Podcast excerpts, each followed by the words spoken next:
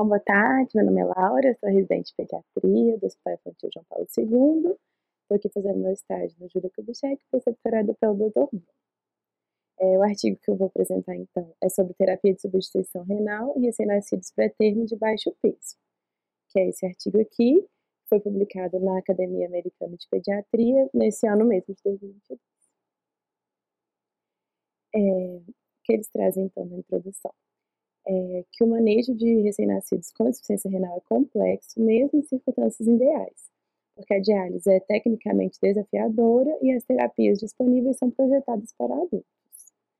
É, e esses problemas são ainda piores né, nos recém-nascidos menores, que têm intervenções limitadas, principalmente aqueles abaixo de 2 quilos, né, que é considerado como peso limite, sendo na maioria das vezes esses pacientes transferidos para cuidados paliativos.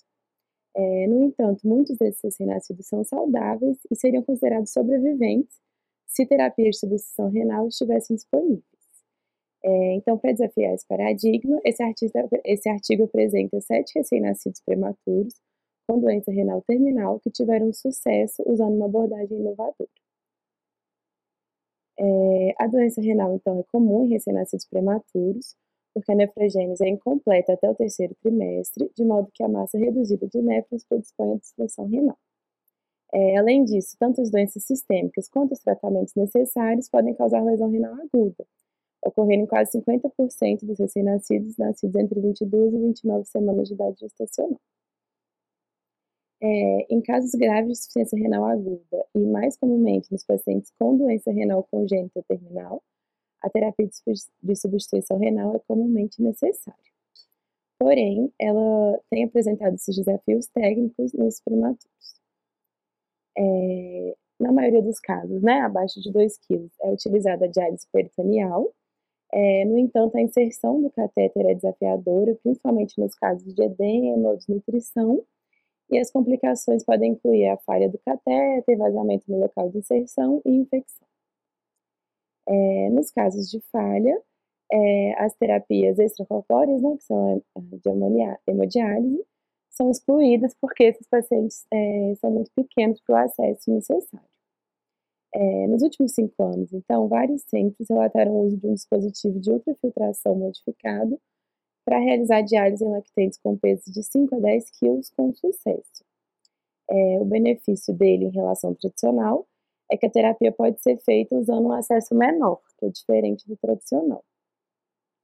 Esse estudo, então, forneceu tratamento a 7 RNs que não conseguiriam receber a hemodiálise tradicional pelo peso e obteve sucesso. O objetivo é, dessa apresentação, então, é mostrar que esses RNs poderiam sim ser viáveis e que, então, talvez esse corte para o tratamento poderia ser revisto. É, como que é esse tratamento, então? É, habitualmente, para fazer hemodiálise, né, é preciso de ter um catéter de 7 frames. Aí, a abordagem aqui descrita pode ser executada apesar do menor calibre vascular nos lactentes. Eles fazem um acesso usando dois catéteres monolumen, um de 3F, cortado no comprimento adequado, colocado na veia femoral direita, e um 4F, que é cortado e colocado na veia jugular interna direita. É, todos os pacientes receberam, eles chamam esse tratamento né, de hemofiltração intermitente, e aí usando um dispositivo modificado de ultrafiltração, é, que tradicionalmente ele era utilizado nos pacientes com hipervolemia resistente a diuréticos. É, aí a taxa de fluxo sanguíneo nele varia de, 50, é, de 20 a 50 ml por minuto, o que foi facilmente alcançado mesmo usando esses catéteres pequenos monolíticos. É, Embora alguns pacientes podem precisar de suporte inotrópico devido ao contexto clínico deles mesmos, é, não tem uma exigência rotineira de uso de vasoativos ou infusão de volume para realizar essa terapia. Os bebês geralmente toleram bem o tratamento, sem repercussão hemodinâmica, e a terapia foi modificada pela utilização de uma solução fisiológica de substituição, que é usada na tubulação pré-filtro do conjunto de cartuchos por meio de um conector Y. É, aí essa hemofiltração intermitente foi realizada 8 horas por dia, visando uma liberação padrão de 24 horas de 25 ml quilo-hora, então no caso 75 ml quilo-hora para a sessão de 8 horas. É, uma vez a euvolemia sendo restaurada, a liberação foi ajustada para fornecer um mínimo desse KTV semanal é, de 2, onde o KTV foi calculado o K sendo a taxa de efluente em ml hora, o tempo em horas e o V a água corporal total. E a composição eletrolítica foi ajustada pelas necessidades individuais. Inicialmente, a terapia foi feita sem anticoagulação pelo risco de hemorragia cerebral, mas acabou sendo necessário, então foi usada heparina por sete dias nesses bebês. Aí os resultados. É, esses sete RNs tratados, né? É, em seis dele, é, a doença renal era por anomalia congênita dos rins e do trato urinário, e um deles por síndrome de transfusão feto-fetal. Três receberam a hemofiltração intermitente como terapia inicial e quatro como terapia de resgate após a falha da diálise peritoneal. A mediana de idade gestacional e peso ao nascer era de 32 semanas, variando de 32 a 35, e o peso é de 1,58 kg, variando de 1,41 a 2, respectivamente. E ao nascer, todos os sete pesavam menos de 2,5 e quatro pesavam menos de 2 kg. É, a terapia foi iniciada uma idade média de 16 dias, variando de 1,5 a 40, e o peso de 1,85. No início, é, a mediana de creatinina e o percentual de sobrecarga hídrica foram de 2,8% né, e 18%, respectivamente. E a mediana de duração da terapia foi de 96 dias, variando de 82 a 147. É, a creatinina caiu nas primeiras duas semanas de terapia e depois entrou em platô, né, já dentro da dose fisiológica, demonstrando excelente controle metabólico e ela tratou efetivamente a hipervolemia dos pacientes, sendo que os pesos caíram durante as primeiras duas semanas é, e depois restabelecido o ganho de peso normal durante a terapia. Aí ele traz aqui os gráficos, então, de creatinina sérica, que ele divide, né, entre a, a linha sólida, né, e a pontilhada. Sendo que a sólida é aqueles pacientes que usaram a, a filtração intermitente como resgate, então, inicialmente foi tentada a diálise peritoneal e posteriormente, né, após a falha, começou. E ele mostra, então, que depois que começou é, a usar a filtração intermitente, teve uma queda brusca, né, seguida de um platô. E nos pacientes que desde o início usaram a filtração intermitente, é, mantiveram desde o início níveis adequados, né, mais estáveis da creatinina. E o outro gráfico mostrando a questão do peso, que eu falei, que ele mostra também que no começo né, aqueles pacientes com hipervolemia tiveram uma perda de, perda de peso importante, né, por causa desse edema, e posteriormente eles seguiram é, apresentando ganho de peso adequado para a idade. É, e aí, além desse, do, do, ganho de peso, né, tiveram também excelente crescimento linear e adequado aumento de perímetro cefálico ao longo da terapia.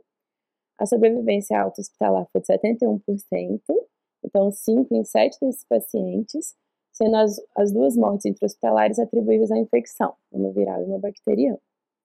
Dos sobreviventes, quatro foram transferidos para a diálise peritoneal como ponte para o transplante renal.